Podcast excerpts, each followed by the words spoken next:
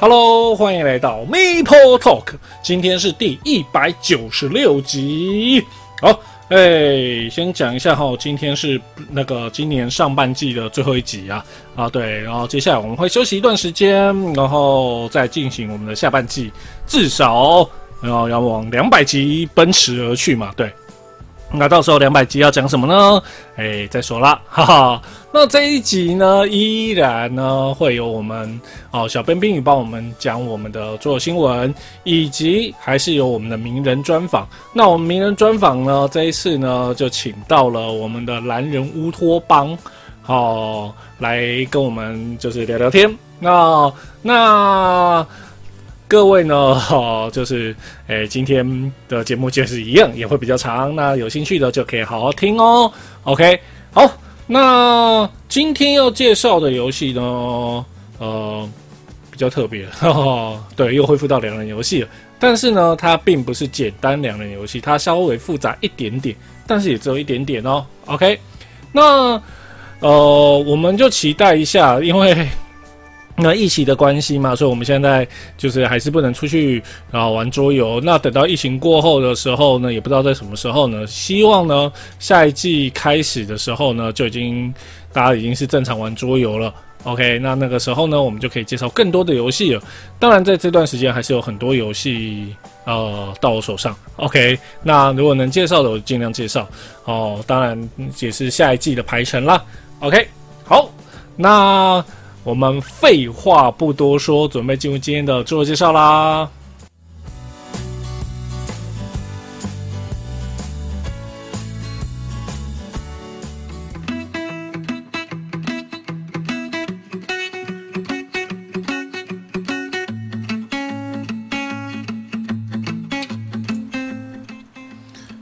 今天会介绍这款游戏呢，其实。还蛮错愕的是，我竟然当时在介绍两人游戏的时候把它忘记了。对我真的把它忘哦。为什么我会忘了它呢？我也不知道。但是因为这款游戏我玩旧版是非常非常非常久以前的事情。那后来呢，真的就是上次跟桌游拌饭他们就是录节目的时候，才听到有个人介绍到它，我才惊觉，哎呀！我怎么没有介绍到它呢？因为这个游戏呢，它的背景主题是我喜爱的哦，这个主题我超级喜爱，所以他当时我玩去找了很多就是相关主题的游戏来玩。那这一款算是做的很棒的两人游戏哦，我竟然没有介绍到，我也觉得很错愕，我竟然会忘记它，而且它排名还很高。对，那我竟然没有介绍到它。那它的背景呢，就是我最爱的魔界啦，哈，就是。诶，一切奇幻就近代奇幻的始祖之一。OK，那当然就是我们现在所知的什么啊，精灵啊，高高的、白白的、耳朵尖尖的。OK，然后非常优雅，这种概念都是从魔界出来的。OK，包括后面的什么龙与地下城啊，然后 Forty K 啊那些种概念的东，哎。Forty K 没有，不是战锤啦，Warhammer 那些的都是从魔界衍生出来的。所以呢，我们今天介绍就是以魔界背景的游戏，那是哪一款呢？就是这个魔界对决了。好，我们来先介绍作者。好，讲到作者呢，先讲这一次呢，作者要介绍超级久。好，今天的稿会，好，今天节目应该会超长。好，那我们先介绍作者了。来，作者哦，中文名字米瑞南，生于一九五七年的德国人。然后呢，他不只是个游戏设计师，还是个数学博士。早年呢，他是做金融业的，然后后来变全职的做设计师。他产量呢，也是全球数一数二多的。OK，他四十岁的时候，金融业退休之后，就开始出版许多桌游。那他退休之后，就出版量就非常的多。那二零零三年呢，获得桌游设计师名人的头衔。然后呢？至于他得过的奖项呢，其实多到一个很可怕的地步。那他也是一个多产，OK，然后得奖很多的一个设计师。那像他除了桌游之外，他还有跟知名的那个品牌，就是乐乐高，呃，乐高合作过。然后呢，就是做了一些乐高的桌游，然后还有出很多相关的书籍，然后还有一本是有关如何用游戏跟孩子互动的书。OK，那在某一次去 d i s c o n 的时候，还有那个运气很好，还有跟他合照，不在这边不会放上他的合跟他的合照哈。OK，好，那作品有哪些？超多，我们就举一些啊。一些，但是也是很多了，像什么非洲之旅啊、两河流域，然后然后泰姬玛哈里营室，然后龙的宝藏、元老院，然后太阳神、太阳神祭司、My City、梅蒂奇、现代艺术、魔界对决，对，今天要介绍的，然后魔界合作版、草泥马、圣石之路、猴戏雷财、智谋奇、虫虫烧烤派对。蹦蹦兔十三号星期五，宝石商人梦工厂南越系列南北战线阿蒙拉斯洛城市等等等等等等，对，哦，台湾很爱他的游戏，所以他有很多很多的作品在中文版出版。OK，好，那我们介绍第二位作者呢，这位呢，艾里克朗是加拿大多伦多的一名自由游戏设计师，他的作品呢蛮有名的，像序。然后，然后那个猎魔战士，然后小白地城，然后漫威集结冰火之歌卡片版，星际大战卡片版，克苏鲁卡片版，还有血色狂怒安卡，以及今天介绍魔界对决。OK，其实讲实在话，今天的游戏哦，上面那个 B 上面上面的三个 designer 都是大咖人物。那第三位大咖人物是谁呢？克里斯蒂安·彼得森，他呢就是知名桌游出版社 FFG 的创办人跟 CEO。那他作品呢，就是有《魔兽争霸》版图版、《魔兽世界冒险版》、《帝国曙光》、《钢铁狂潮》、《星际大战》、《无敌舰队》、《魔界对决》、中土任务、《雷克斯帝国之末日》，还有《盾》的版图版，啊，还有《权力游戏》版图版一版跟二版都是他的。OK，哦，可见这个游戏哦，有这个三个大咖哦合力加持之下，它就一定是个好游戏。OK。好，那我们先讲一下《魔界对决》这个游戏是二零零五年的游戏，但后面有出新的版本。那为了方便介绍，我们今天会用旧的版本来介绍，有一点点差异，等一下会讲到。那它这两人游戏没什么好讲的。然后呢，游戏时间三十分钟刚刚好哦。那基本上玩起来时间也差不多。然后它呢建议年龄是十四岁以上，但是玩家们认为十岁以上就可以了。我可以理解为什么，因为它其实十岁以上的话，是因为这游戏其实很斗志，但其实它规则没有那么难，它的难度只有二点一九。好，接下来讲背景啊，背景我就简单讲好了。虽然稿写的很多，但是我决定简单讲，否则今天的节目会超级超级长。那魔戒呢？就是由英国牛津大学的教授，也是语文学家的 J.R.R. 托尔金哦创作的史诗奇幻文学作品。那呢，这个有这个故事呢，最早呢是由托尔金早期创作的儿童幻想小说《哈比人历险记》所写出来的续集。当然，跟我们电影拍的顺序是刚好相反，我们是先拍《魔戒三部曲》，再拍《哈比人历险记》。对。所以他们把一部儿童奇幻拆成三部曲来拍，好，OK，好。那当然呢，随着魔界的故事发展呢，就变得很宏大。那这个作品呢，大概是在一九三七年到一九四七四九年完成的。那魔戒这本书呢，哦，不同版本呢，至少已经确定销售超过一亿五千万册了。OK。那那个魔戒为什么会是三部曲？哦，其实呢，呃，主要呢，哦，我们知道三部曲分别是魔戒现身啊、双城奇魔跟王者再临。那为什么会这样呢？是因为其实当时出版的时候是在二次世界大战期间，那纸张比较缺乏，所以变成这样子 哦。所以它不是刻意要做成三部曲了。OK，那当然呢，它里面呢就是。呃，非常的庞大的史诗。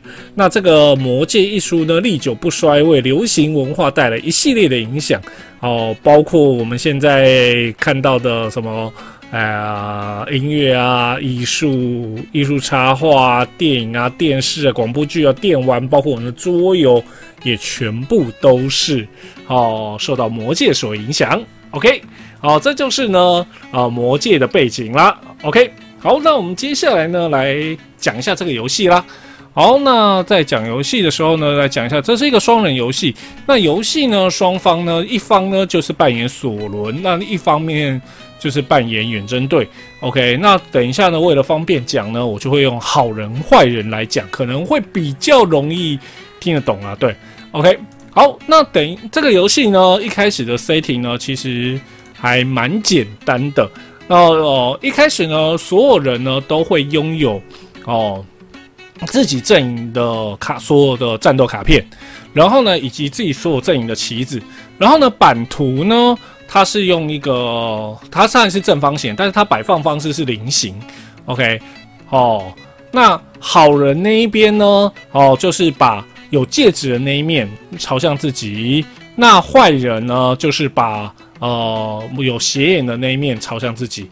OK，好，然后呢，接下来呢。每一个人呢会有九只角色，那这个九只角色呢算是这个游戏的特别，它会有一个立旗立着，然后呢你自己看得到牌面是什么，就这个旗子是哪个角色，但是呢对手只能看到牌背是空白的的立旗，OK，等于说你的牌呃你的旗是立着的，这有点像传统的那个木头战旗哦。如果说是要隐藏资讯的话，也是这样子，就是一面你看得到。然后你知道所有的讯息，然后对手呢只能看到另外一面。OK，那它呢就是旗子。OK，那旗子里面呢就会放上九个角色。OK，好，那游戏一开始呢怎么设置？哦，来设置方式很简单，就是呢远征队呢哦会放在起始的位置，那起始就是那个哈比人的老家下哦。他会放四个角色在那里，然后呢，其他的五个角色呢会放在那个下前面的五个区块。OK，那索伦呢？哦，他呢会把四个角色呢放在他起始地方，也就魔多的位置。那其余五个角色呢，就是放在魔多前面，哦，各一个区块。OK，好，那游戏呢基本上呢设置就是这样。OK，好，那接下来来讲一下。游戏胜利条件，好，这个游戏胜利条件一定要先讲。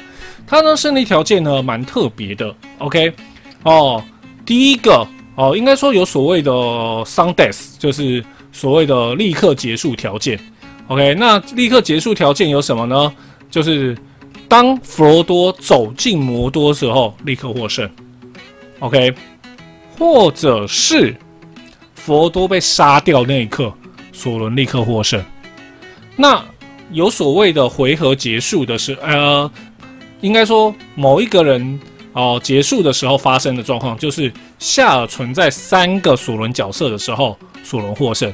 OK，像这样听起来相对起来好像索伦比较强，对，索伦在某个程度上相对暴力啊，对，呃，也就是说那个索伦方呢，我抓不到那个佛多没关系，我就全力冲进你的老家，我就赢了，这也是 OK 的哦。哦，OK，好。那接下来呢，我们来讲一下哈，游戏呢进行方式。那轮到你的时候要做的事情很简单，就是走一个棋子。哦，走棋子呢，就是拿起来走。那走的时候呢，必须啊遵照几个规则。第一个，必须往前移动，OK，而且呢，只能走到相邻的地方，你不能横，不能走左右边，然后也不能向后退，OK，这叫基本移动。哦，对双方都是一样的哦。OK，哦，那我先讲这些都基本规则哦。当然有可能会被突破，就是角色能力或者是卡片能力。OK，好，这种有卡片有角色的通常都会这样。好，所以呢，你平常在走的时候呢，你只能往前走，往前走到你下一个可以走的地方。再来，有一些区块呢，称之为山脉地区。那山脉地区呢，哦哦，不能横向移动。OK。哦，有些角色呢可以横向，但是在山脉里面呢是不可以发生横向移动的。好，再来就是呢有个区块哦叫做山脉区哦，山脉区呢只能放一个角色，那其他地方呢可以放两个。那至于两边的老家呢可以放四个。OK，这个呢比较好记，在家里上四个，然后其他都是两个，山脉只能放一个。OK，好，那接下来里面会有一些特殊移动，那这个特殊移动呢，全部呢都是对好人方就远征队就是比较有利的。哦，就是呢，如果移动的地方有黄色箭头，你可以直接用黄色箭头来做移动。例如说，那个有一个河的地方，哦，OK，它就是用黄色箭头的话，你就可以横移，OK。那你横移呢，就视为向前移动，OK。再来，就是有一个地方，就是呃，糟糕，诶。我要诶，应该大部分大家都看过《魔戒》吧？就是有个地方叫摩瑞亚矿坑嘛，对，里面呢就是比较特别。OK，那你呢如果走摩瑞亚矿坑的话，可以一次穿越哦，这是 OK 的哦。哦，好，那每一次轮到你的时候，就是往前移动。那远征队的话，有机会向左右移动，就是有黄色箭头的地方，你可以用黄色箭头来当做向前移动。好，当你呢？哦，移动完之后呢，接下来有可能会发生什么事情呢？就是跟别人碰在一起。OK，好，那我们先讲跟别人碰在一起有两种状况。第一种是跟自己碰在一起。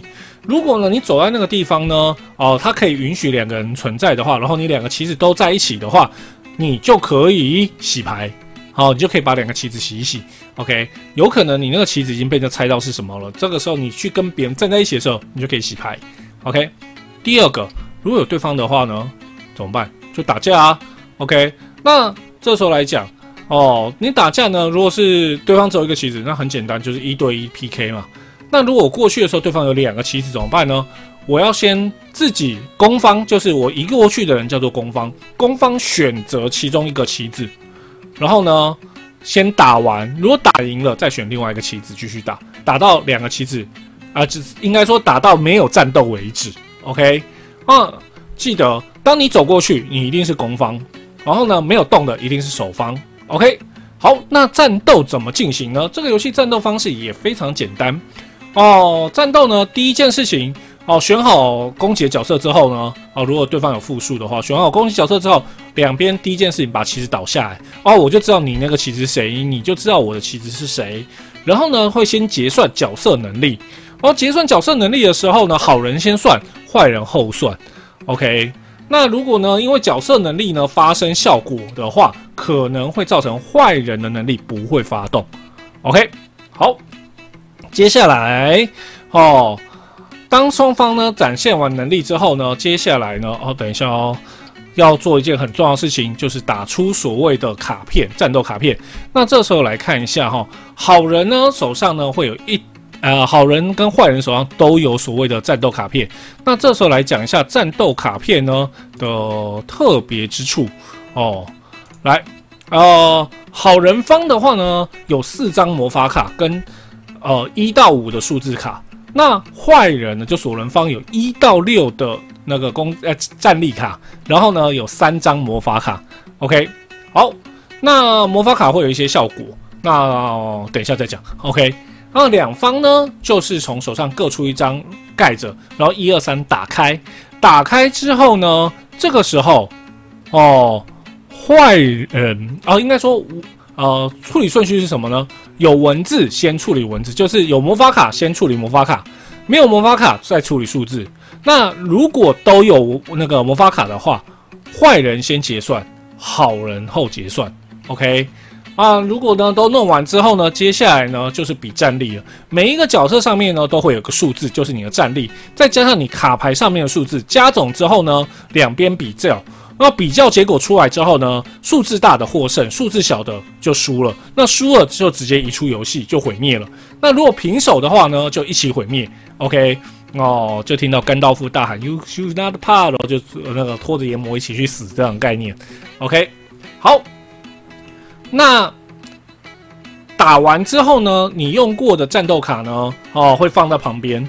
哦，等到所有的战斗卡都用完之后，才会拿回手上。等于说，你越用，对方就越知道你剩下的还是什么。OK，战斗结束之后呢？接下来呢？战胜方就可以把自己的角色立起来，站好。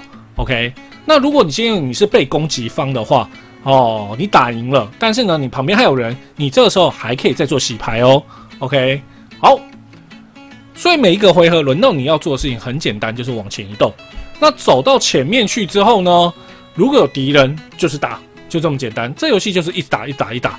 OK，好，那我们先介绍一下战斗牌哦。战斗牌呢是一个必须花点力气介绍的。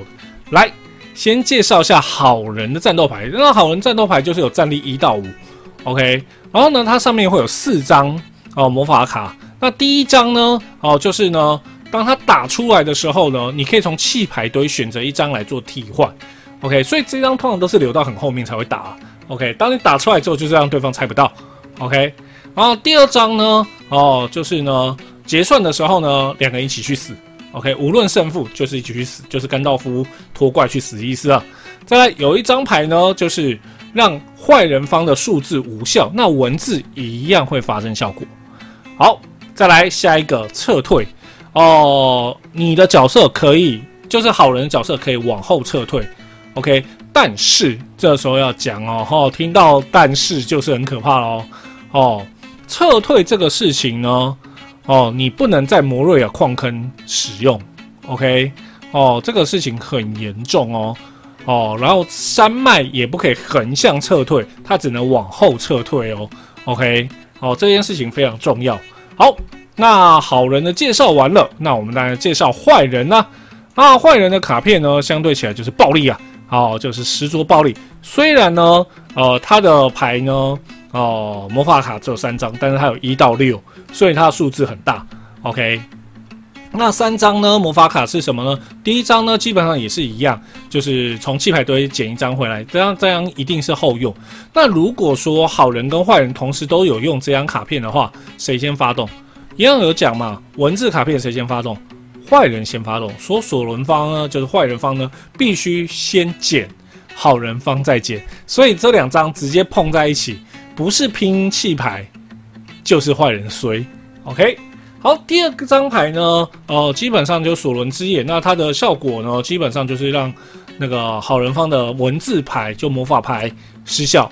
OK，再来第三张也是撤退，哦，可以向后撤，横向撤退。OK，哦，记得横向哦。OK，比较特别哦，坏人可以横向撤退。好。那就这样子，游戏一直进行，进行，进行，进行到呢，如果你杀到，哎，佛罗多走到底，只要他那一轮有走到底，不用发生战斗，他走到底那一瞬间就立刻获胜，就是走到索伦家，OK，哦，他就获胜，或者是佛罗多被杀掉，或者是哦，好人开了一个大洞，坏人呢直接冲进去，三个角色到下，坏人获胜，OK，好。那这个游戏呢，除了哦这些战斗卡片有些特别之外，最重要的一定要介绍就是九个角色，应该说好人九个跟坏人九个。OK，好，那先讲一下哦。哦，如果说你有看到画面的话呢，呃，基本上呢这是旧版的画面。那旧版的画面最大特点是，你放在旗子上面哦。先讲这个都是纸板。哦，它可以放在旗子后面。那它有进阶规则，就翻面，就变不同的角色。但我们今天不会讲进阶规则。那你的角色呢，放上去之后呢，它下面会叙述它的能力是什么。但很不幸，新版呢，把这个叙述全部放在辅助卡跟规则说明书里面了。这一点就蛮可惜的。OK，啊，如果说你就全部放在后面的话，虽然做起来会比较浪费成本，但是相对起来玩家会比较舒服啦。OK。好，那我们来介绍角色啦。哎呀，第一位也就是我们的男主角哦，弗罗多，他的战力只有一哦。他被打的时候呢，他可以横向撤退到相邻地区，但是呢，在三倍中不可以使用哦。OK，再来数字二的就是他的好朋友山姆啦。哦，山姆呢，基本上呢都会跟弗罗多待在一起。为什么呢？因为呢，如果说今天呢，呃，两只棋子放在一起。然后呢，你进攻的时候发现你打开的是佛罗多，这时候你就可以把山姆推下来说：“等一下，山姆出来挡刀。”然后呢，接下来呢，如果呢他们都在同一个区域的话，哦，佛罗多呢，哦啊，你旁边是佛罗多，那这样山姆呢就不是二就是五啦，就是哦旁边是佛罗多，所以我战力暴增。OK，好，所以呢基本上呢有个很有趣的地方就是。你在玩的时候就看有两只拼了命走在一起，你八成会想说这个就是山姆跟弗罗多。OK，再来下一个战力一的就是皮聘，当他打人的时候，OK，他可以向后撤，哦哦，撤到那个相邻的一个区域。那这有什么用？很简单啊，冲过去，好，我给你打，然后两边翻开，然后呢，我走了。哎，我来探你是谁？OK，哦，为什么呢？哦，现在讲一下哈，讲到后面你就会慢慢发现了。OK，尤其下一个角色梅里，战力是一哦，他战力也是一。然后呢，他跟巫王战斗之前，然后他只要打的时候对手是巫王，对方就挂掉了。OK，哦，OK，他就直接干掉对方，这一点很特别。OK，哦，这个呢就跟剧情杀有关啦。对，No man can kill me。然后呢，接下来呢，梅里梅里就直接捅一刀，哎，就结束了。OK，好，接下来呢，下一个哦，大家很爱的热狗拉斯。那热狗拉斯战力是三。OK，好，哎，我这个好像是我介绍绍的这个好啊。我发现我这张图是正面的弗罗多跟反面弗罗多。所以刚才梅里是二没错了，对，OK，好，下一个勒狗拉斯，如果他打的对手呢是那个骑着龙的戒灵的话，直接干掉他，哈哈，没错，就是针对性杀。再来下一个金币，其实是霹雳吧，金力哦，战力三，OK，哦，跟如果对手是欧格半兽人的话，直接干掉，哈哈哦，就什么都不用结算，哎，先干掉你了，OK，所以。你会发现一件事情，就是坏人的角色，等一下讲到坏人，你就觉得坏人很强，但是好人就是直接针对。这个时候皮皮就很强，就探，哎，哦，你是半兽人，是不是？等一下就派精力上去，然后直接干掉你。OK，再来下一个菠萝莫。哦，菠萝莫呢比较特别的地方是，当他战斗的时候呢，哦，直接消灭双方的角色，哦，就是哎，我冲上去，嘿，一起死。但是。哦，如果对方是坐狼的话，没有用哦。OK，哦，等一下讲到坐狼就会懂了。OK，反正波罗莫就是，我觉得他很强，我打不赢他怎么办？冲上去，波罗莫上，然后波罗莫就跟对方一起死了。OK，好，再下一个啊，介绍我们的那个灰袍甘道夫。那甘道夫呢，就是我跟你打，我跟坏人打架的时候，出牌两边是一起盖着一二三打开，然后再结算嘛，对不对？不好意思，我是甘道夫，你先出牌，而且打开给我看，我看完之后，我再决定我要出什么牌。OK，哦，甘道夫就是在这一点很强。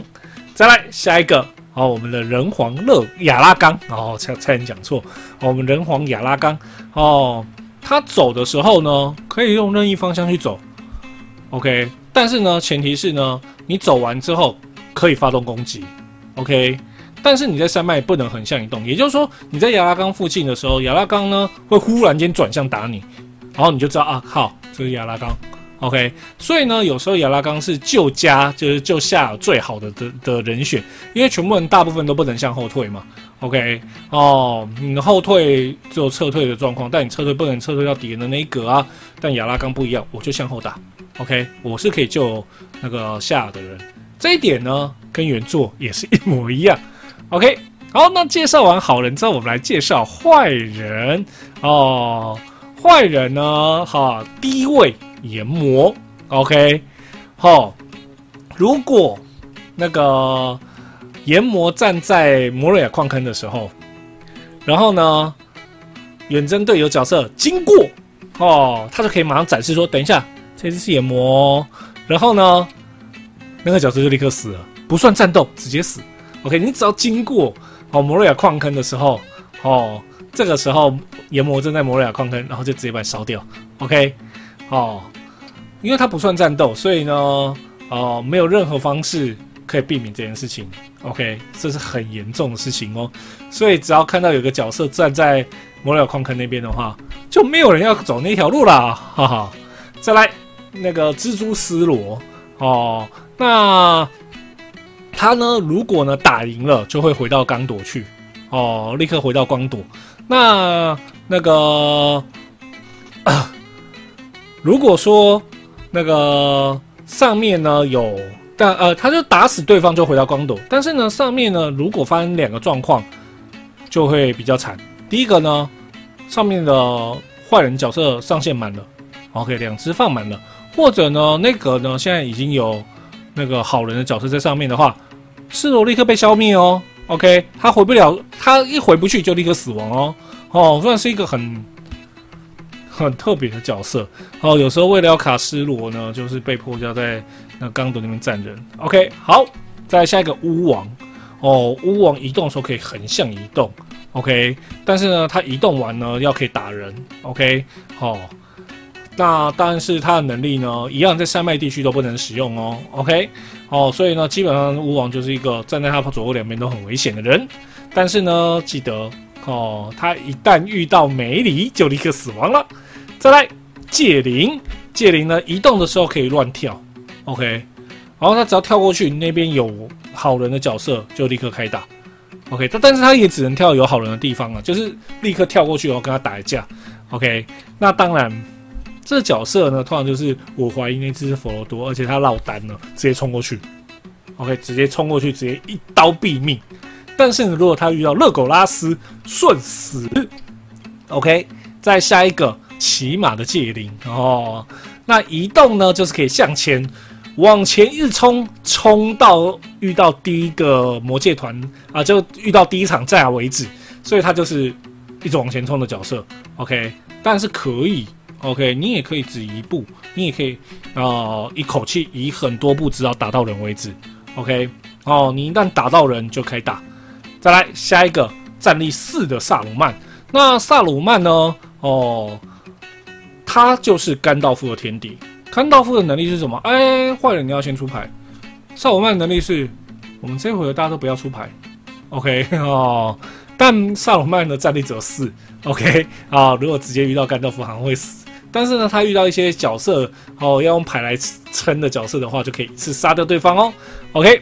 再来下一个半兽人 ogre 哈，如果他发动攻击的时候呢，OK 哦，他呢在打出牌前面呢，可以直接消灭一个地区中第一位被攻击的角色。但是，OK 好，这个人生就怕但是，如果他的对手是精力的话，你的能力没有用哦，直接被我干掉。所以半兽是很强的，我冲过去就直接杀掉你。OK，好，再来下一个坐狼哦。坐狼呢，能力呢就是呢，我跟你打的时候，你能力无效，而且这个能力呢是最优先的。也就是说，无论你是谁碰到我，你能力都无效，你就是没有能力跟我打就对了。所以如果是山姆遇到，就超级衰。OK，好，再来最后一个，战力最高九哦，这是九这个数字要死，这个就是菠萝梦的冲。那个最喜欢的角色就是，哎，看到你我一定要冲去打你，叫洞穴巨魔哦。就是呢，他虽然战力九，但他的缺点是呢，索伦方打出来的卡片是不会发生任何效果，无论是数字或者是文字都不会发生效果。OK，但是他战力很强，就是九，所以你要么就是用数字战力去硬撑，把它撑爆，不然就是波罗莫冲啊，解决掉它。OK。那基本上呢，他角色呢就是这这个呃十八名。那基本上好人方大部分就是相生相克，那坏人方就是暴力英霸。OK，那这个游戏呢，基本上呢就是这样的概念。那如果说你觉得玩了呢，觉得嗯，我觉得有点腻了，没关系，你角色可以翻过来哦，又是全新的十八个角色让你玩。OK，你也可以用所谓的变体规则和进阶规则，让你整个游戏变化性非常的大。而且因为它是两人，而且它完全是斗心机的游戏，所以它是一个非常棒的一个策略游戏。哦，以两人游戏而言呢，我第一次玩到的时候完全傻眼，说：“哦，这游戏怎么那么好玩？”OK，哦，这游戏非常的神哦，玩过的人都赞不绝绝口。如果呢你又是一点点魔界粉的话，我告诉你，会超级爱它。OK，哦，好了。那因为后面今天有专访，好会讲比较长，而且今天前面也讲的超多了。那帮这游戏做个结尾了。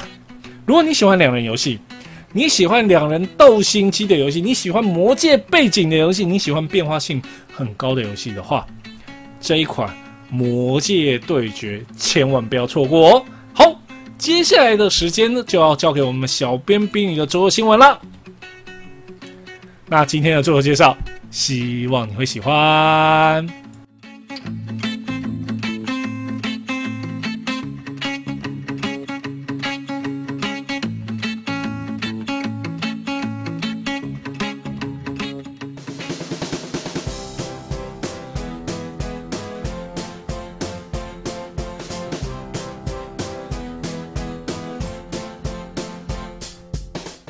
新闻，没错，今天还是由小编冰雨来跟大家介绍三则有趣的桌游新闻啊。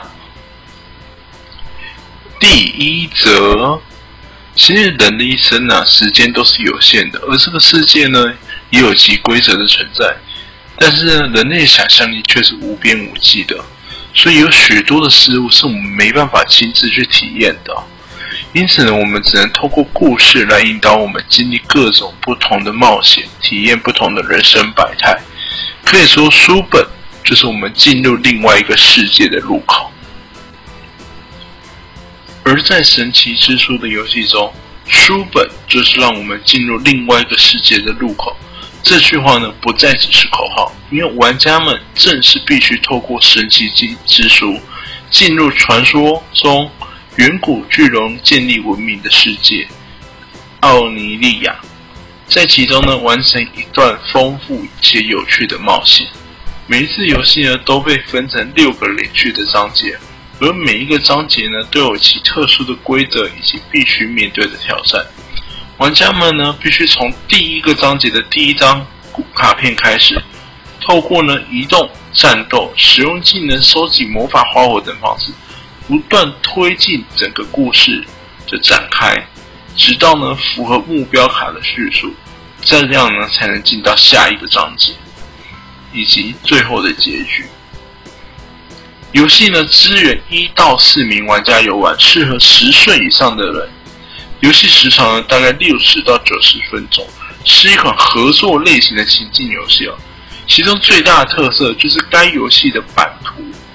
就是由那本翻开的三 D 纸板猎鹰书《神奇之书》所构成，而随着故事章节的推进，玩家在之前的冒险中探索所获得到的讯息也会成为之后章节的部分。游戏的基本机制呢，其实并不复杂，但是随着我们不断的冒险，剧情的推进，许多事物呢将不再单纯。在故事中呢，你会发现一切都是有可能的。如果你在期待一款全新的情境类型合作游戏，想看看立体书和桌游这两个元素碰在一起会发生什么样的火花，不妨关注一下这款神奇之书。游戏呢预计在今年开始销售，欧洲市场呢会是七十欧元，大概上市时间呢是今年的十月，美国市场呢呢销售价格为八十美金。上市时间呢，暂定为今年的十一月。有兴趣的观众朋友可不要错过喽。第二则，骰子街或者是所谓的街口，这是一款呢在二零一二年推出的二到四人骰子驱动引擎建筑游戏哦。游戏中，玩家要扮演城镇的管理人，通过掷骰的结果来决定这回合可以做的事情，并从中获得金钱。以及建造更多的设施，而当有其中一位玩家成功建造出第四个地地标建筑时呢，将可以获得该次游游戏的胜利。如今快过了十年了，这个游戏呢将推出续作《骰子街二》哦，这是一款可以独立游玩的续作哦，它是可以独立游玩的哦。一样支援二到五人，适合十岁以上玩家，游戏时长约四十五分钟。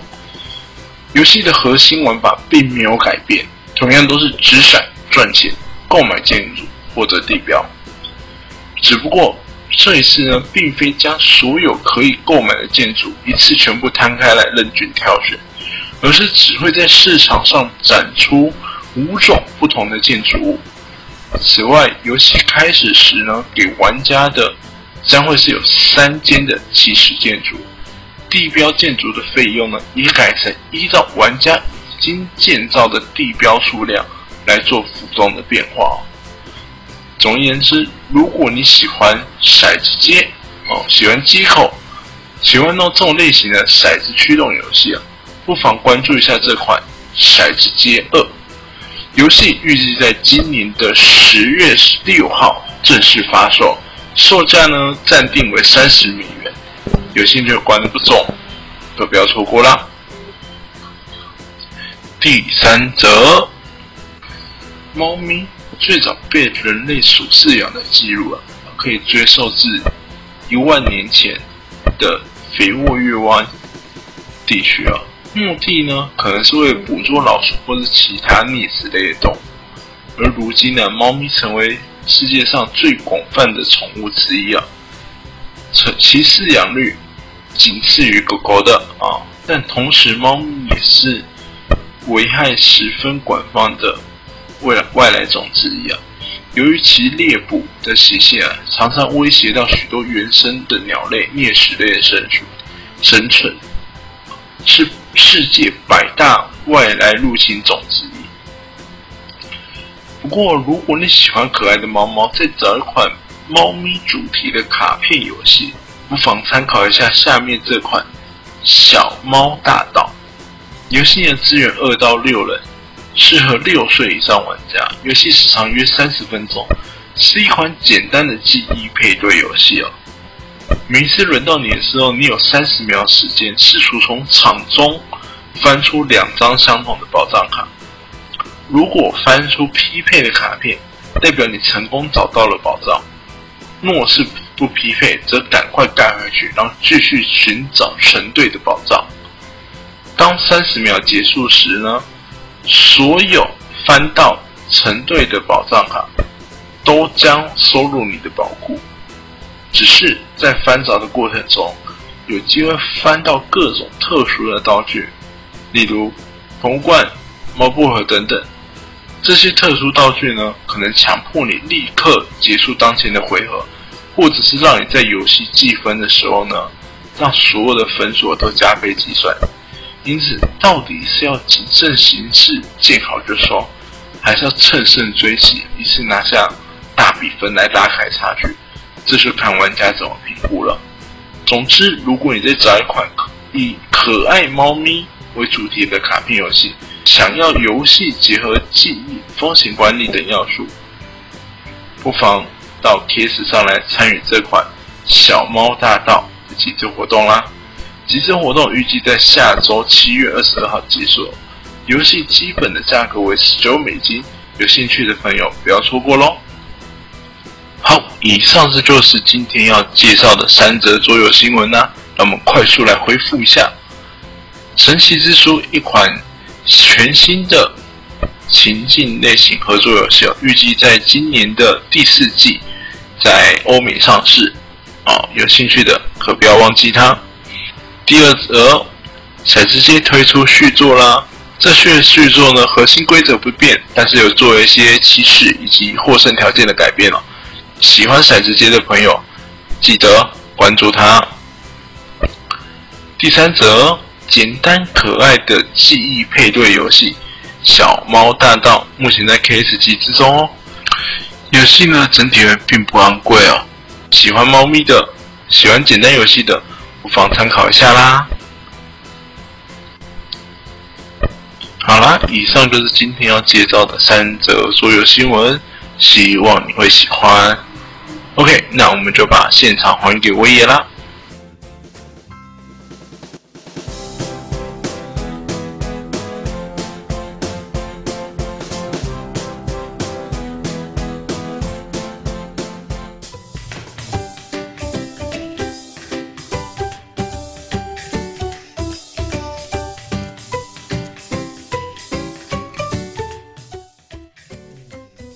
我们现在呢就是我们的单元，就是特特别企划啦。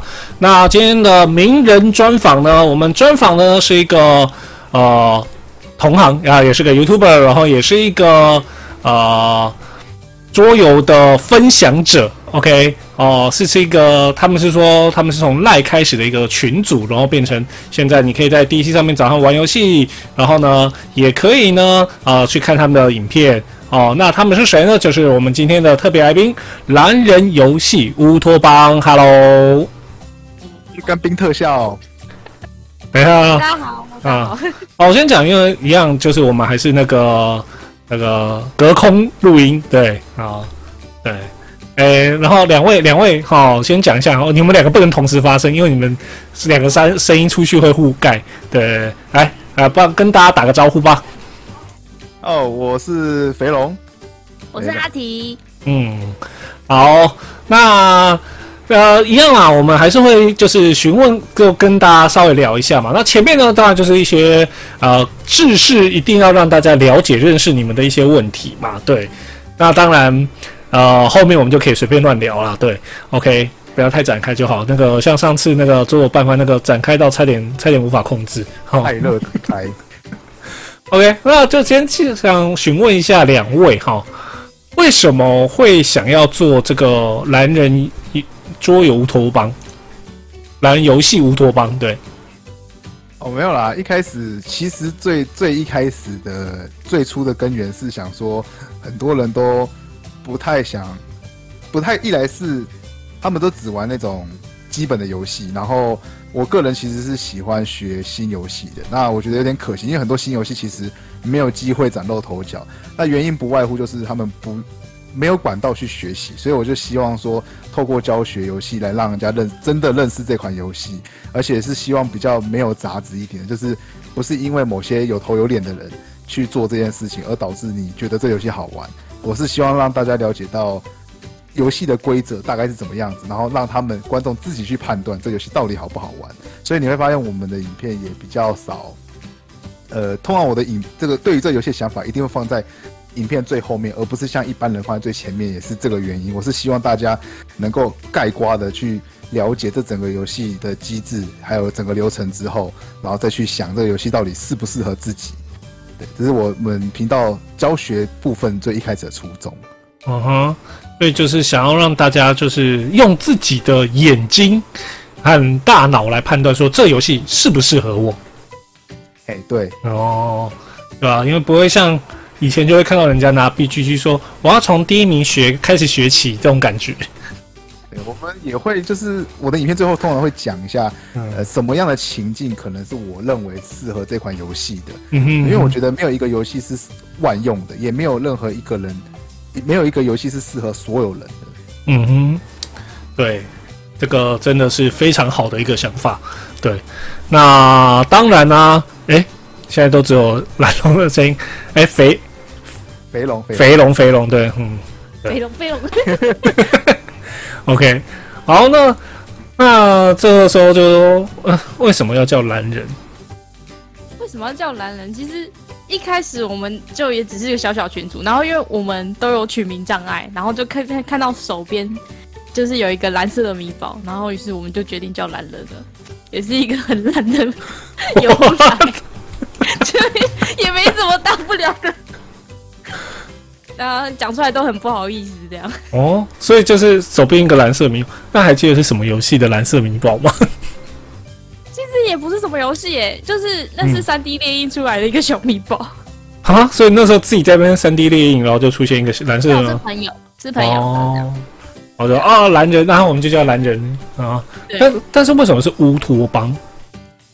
这个嘛，其实也也 不 没什么大不了的，就是我们那时候，呃，因为其实我们原本就是赖群主嘛，我们就是在网络上就是跟结交就是桌游兴趣的好友，然后大家可以一起约出来打桌游。然后后面的话，因为我们有想要在网络上做更进一步的，就是算推广吧，想要把这个群组。就是再扩展一点，那我们就是几个管理员，就是想说，那我们来想一个新的名字好了。然后我们就是就是写了自己觉得 OK 的名字，然后我们抽签抽出来，然后再凑起来，就变成这个名字了。哦，所以所以会觉得有点奇怪，为什么会是这个名字？就是嗯，其实就是大家的决定。哦，这个这个概念就跟告五人为什么叫告五人？你看翻翻一翻翻一翻就翻出告五人 一样道理。然后讲讲解释的时候都会有点不好意思，就是没有什么大不了的。但是其实我觉得乌托邦也有一点，就是我们想要去融合，就是我们的概念啊，跟想要包容，就是所有的玩家这种感觉的概念在啊。就是各式各样的玩家我们都包容，各式各样的游戏我们都介绍。对对对对对。哦，这样子还蛮特别的。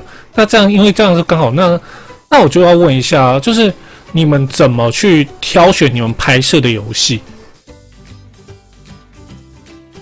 呃，挑选的话哦，基本上最一开始啊，当然就是挑自己有兴趣的。嗯哼，像像一开始的《鬼影寻踪》跟那个《灵机岛》。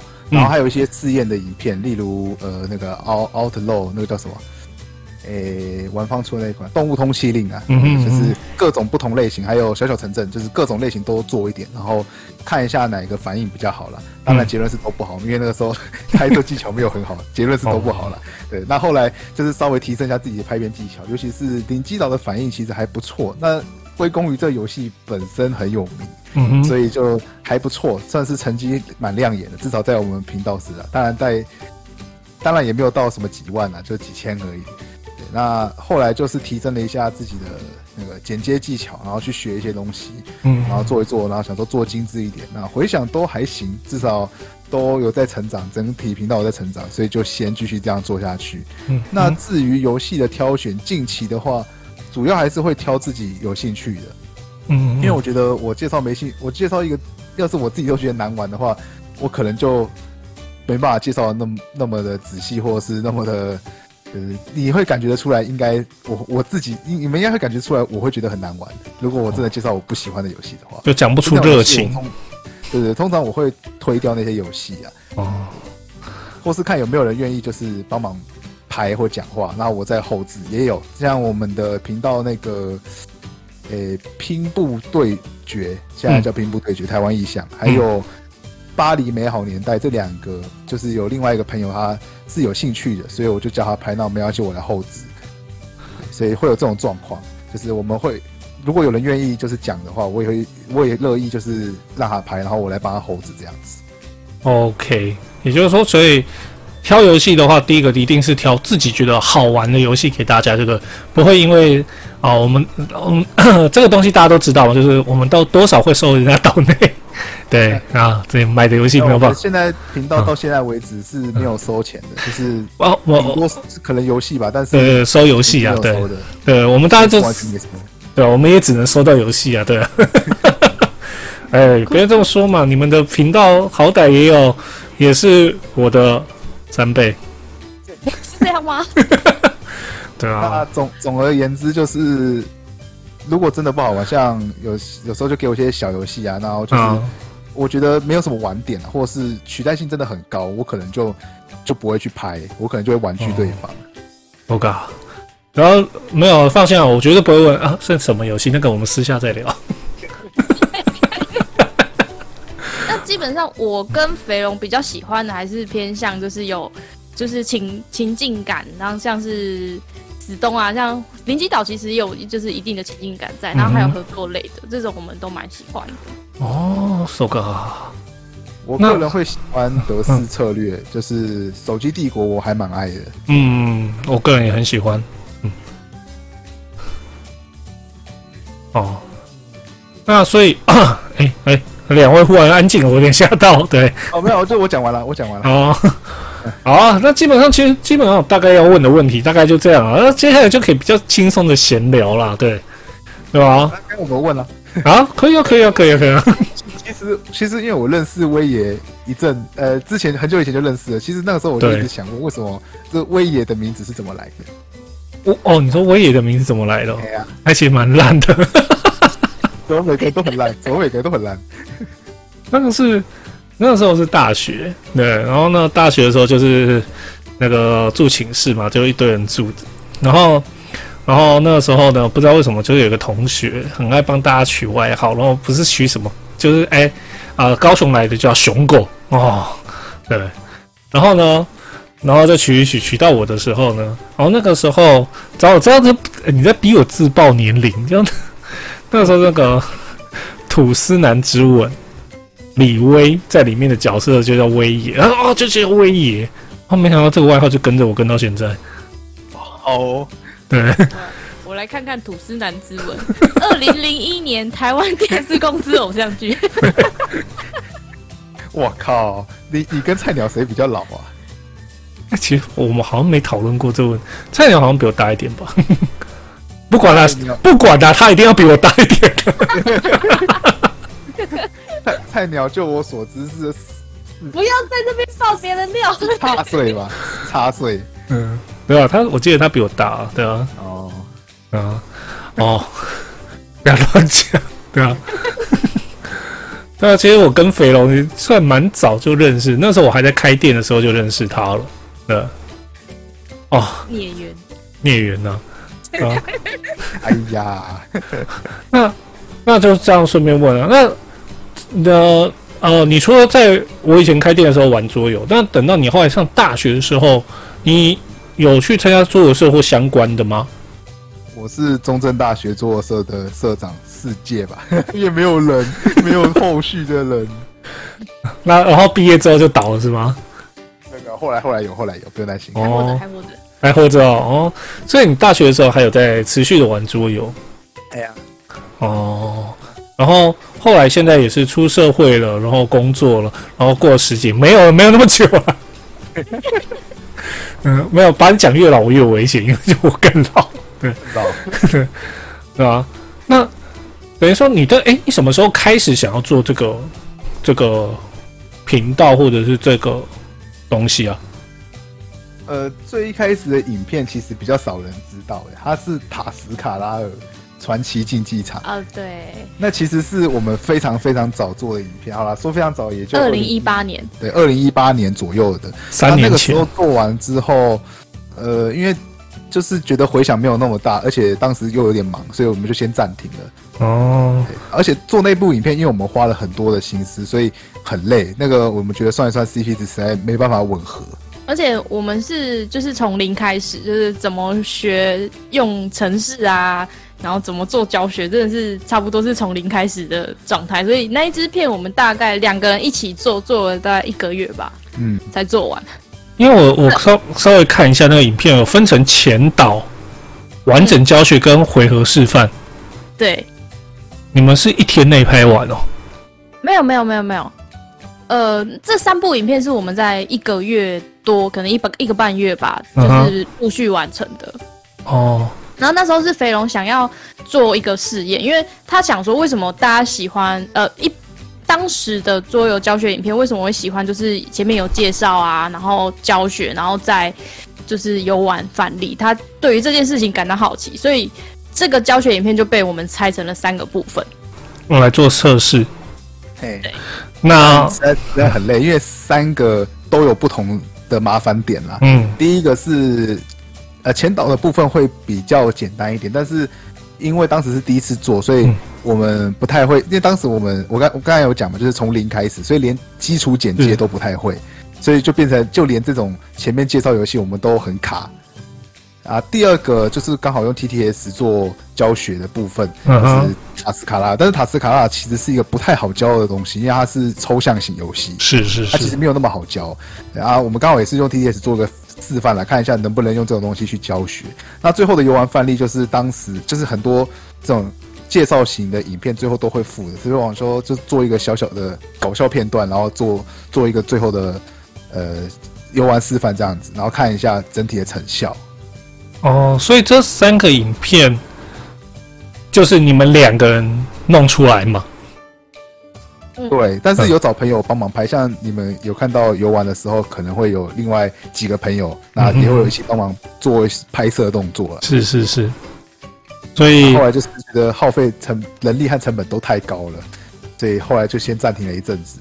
哦，所以哦，所以前导的出镜的就是我们的阿体，对，然后回合示范的就是我们的肥龙，对，对，所以两个差观看数字就差了三百，对，哎呀，不过不过就结论来说，这嗯。最后我们这么这几年，因为从二零一八到现在也蛮久的了，嗯，这样子观察下来，其实规则影片是最多的。对。呃，呃是，对，所以我们得出的结论就是，其实想了解规则的人还是偏多。当然，只有这部影片可能还是不太准啊，说老实话。但是我们也没有心力再继续制作这么多拆三段影片，然后还去比较啊。嗯，所以后面也有做，因为我看到还有什么电玩精华，啊，哦，因为后来我们想说，嗯因为我们是游戏乌托邦，所以我们嗯其实是想说，跟游戏有关的我们都都做因为尤其是尤其是我个人啊，也会带 TRPG，也会带 LARP，然啊哈，后 TRPG 还会虽然说不算太多，就是对于真的会 TRPG 的人来说，但我会五个到六个系统左右。嗯哼，对，虽然说以那种专业来说还是很废啊，但是至少能够骗骗新手那样。嗯，的确啦然，后就跟我差不多了，对，我们都有做很多就是不同的尝试，是是然后也常常有一阵子还常常去店家各个店家去呃开团揪团那样。哦，所以你们都在台北比较多嘛？是哦，所以你们有通常习惯开团的地方吗？当然，现在疫情我们不算了，对，对，就之前啊，其实在在疫情之前，我们就是到处开，就我们跟其他桌游群不太一样是，我们就是非常的游击战，想去哪里就去哪里。哦我们不太会说在可能像板桥团，就可能固定在板桥某一间桌游店，不会这样。嗯那我们就是会跟我们关系比较友好的店家，那可能就是每个月就揪一次大团，然后可能在大安啊，或是万华啊，然后呃永和乐华卡城啊，这种都是我们很常就是轮流去的点。哦，所以有机会在那边堵到你们就对了。现在当然比较难，对啊现在当然比较难，没有，现在的话就直接到 D 那个 Discord 上面去堵你们比较快。嗯，真的上次就这样赌了，堵的，对，上次就直接赌来赌赌来玩那个 The Crew，呃，我就直接哎、看到了 就直接冲过去。好哦，那就是说，等于说现在大家如果要找找蓝人，找乌托邦，你要找肥龙他们来玩游戏的话，现在最有方最有效的方法就是上 Discord 嘛，对不对？嗯，我们其实有写一个报名的系统啊，是，这算是我当时就是业余写出来，就是因为我刚好会写那么一点程式，然后就自己架了一台机器人，赖的机器人，嗯然后你可以透过它来报名，然后你可以看到谁有谁报名啊，以及报名状况满了，基本上会有一个房贷让别人不要报那样子。哦，然后你也可以随时找到有有多少人报名，以及谁谁报名。当然，报名的人也要自己留一下联联络方式，不然鬼才找得到就是了。反正就是有个系统。哦，那这样子的话，如果说我要在我那个我节目的下面的时候放你们的联络资讯的话，我是要放哪一个比较好呢？呃，我会给一个，如果需要的话，我会给一个沟通管道，就是我有一个集大成的网址，你点开来之后，里面有什么 Line 啊、FB 啊、Discord 啊，什么都有。你们就是你想去哪里就去哪里。OK，好，那这个东西就是我们会放在这一集影片的下面啊，然后大家就哦，就是那个我影片下面会有一些就是一些自式的肺炎，下面会放上那个蓝蓝人那个乌托邦的资讯。OK，就是在我们抖内讯息的下面哈。大家请先抖内，然后再点蓝人。懂会才拿到密码，有密码才能解开，对，限时解锁你。但很不幸，这个抖内到现在一毛钱都没有收过。我懂，我懂，我懂，我懂，哎这个就让我想我懂就是了。这个就让我想到以前在嘉义，就是一家坐店在工作的时候，嗯就呃也也也有讨论过说，哎、要不要放一个小废桶？那不是我提的，然后有人讲这个之后，我就噗嗤笑一声，然后就说人家没当厨艺桶就不错了，谁给你小废桶啊？哎，不能这么说。哦，我有看过小废桶很成功的，绝对不会是在我店里。对，哦，好哦，嗯但是我是真的看到成功，成功有两种。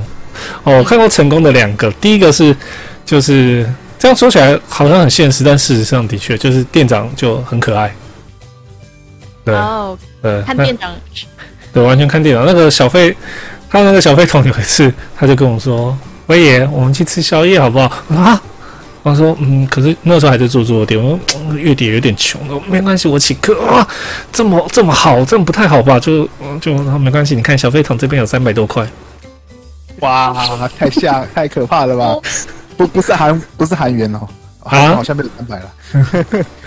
然后第二个我看到成功的东西是，也算比较近的，就是就前阵子不是那个 Marvel 就是终局之战很红嘛，然后就 Seven 出了一系列产品，就他又弄到店家又弄到那个呃无线手套的存钱筒，好哦，就你投下去之后，手套会那个宝石会发光。哇哦，对原来如此。好，然后他就说你要看吗？就投十块钱进去了，你明明投一块钱就可以，你叫人家投十块。啊，那我应该跟我哥拿那个，有就是有种日本玩具是那种箱子，然后你把钱放上去之后，会有个猫猫跑出来，然后把手抓下去。那个没有用，那个没有用 对我以前店里就有用过了。对，那那我跟我哥拿那个无脸男的，哦，那个就有机会。对，为什么我哥要买那个？我至今无法理解。不会啦，有时候这种东西就是吸引人，对啊，就比较好玩。对，哎，从抖内聊到这里，对，那只是我们那种频道抖内就没有办法放那种东西，对，就没有办法。哎哎，你投你抖内下去，然后就有什么可以看到什么东西，对吧？这比较可惜啦，嗯，你可以请肥龙帮你写一个抖内系统，抖抖下去之后会进入那个恐龙恐龙跳仙人掌的那个游戏。然后成功之后我也会出来亲你一个之类的。我靠，这这第一颗仙人掌就被砸死。就被砸死。没有，大家连那个抖抖内第一次做就就有说不要抖哦，这个很危险哦。It's a trap。这这会中毒，的，电脑会坏掉，为什么荧幕会被砸碎？很小，像那个飞弹揍一幕那个点土哦。白痴 好了，那今天呢就很开心啊、邀请到我们蓝人游戏乌托邦的两位肥龙跟阿提。那好，因为没有，因为再再下去就真的是纯闲聊，那个我们就私下再闲聊了。对，所以我们今天的名人车专访就到这边。那感谢各位啊，那来两位就跟大家说声再见了。感谢威爷，大家拜拜。威爷 大家拜拜。好，谢谢大家。那我们今天的名人专访就到这边，感谢大家，谢谢。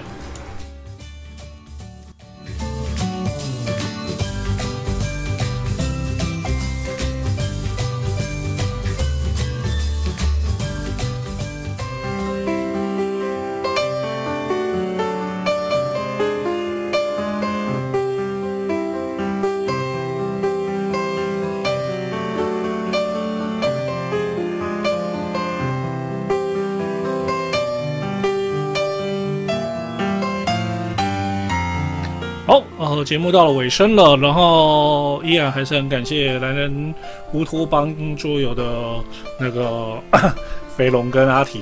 好，那呃，我们呢这一季哦，二零二一的上半季呢，呃，算是拖了很长，比平常多拖了快一个月哦，也算是呃超坏了整个团队哦。那我们就是要休息一下了，对，所以我们上半季呢就到这集结束。那下半季何时回归呢？就关注我们的 FB 了哈，我们要回归的时候会告诉大家。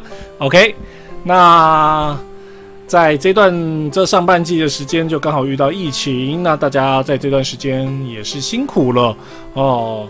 那当然，如果大家都想玩桌游的话，就是玩一些线上桌游吧。那我们就一起努力，等到下一季开始的时候，希望疫情已经过了，我们可以呢，呃，玩到更多的游戏，让大家可以有更多的机会学到新游戏，让 Mipo Talk 可以介绍更多的新游戏给大家。那当然，我也会很恬不知耻的继续找更多人来上我的名人专访。OK，好。那我们二零二一上半季就这样结束了。那做最后总结了，啊，做个结尾了。